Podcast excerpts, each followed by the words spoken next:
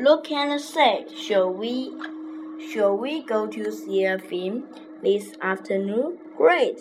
There are three villains on at City Cinema. Snow White, Toy Story, and Rabbit Run. Which one do you want to see? I want to see Toy Story. It's funny. Can we see Snow White? I want to see the princess. I want to see the Snow White too. Shall we see Toy Story next time, Ben? Okay.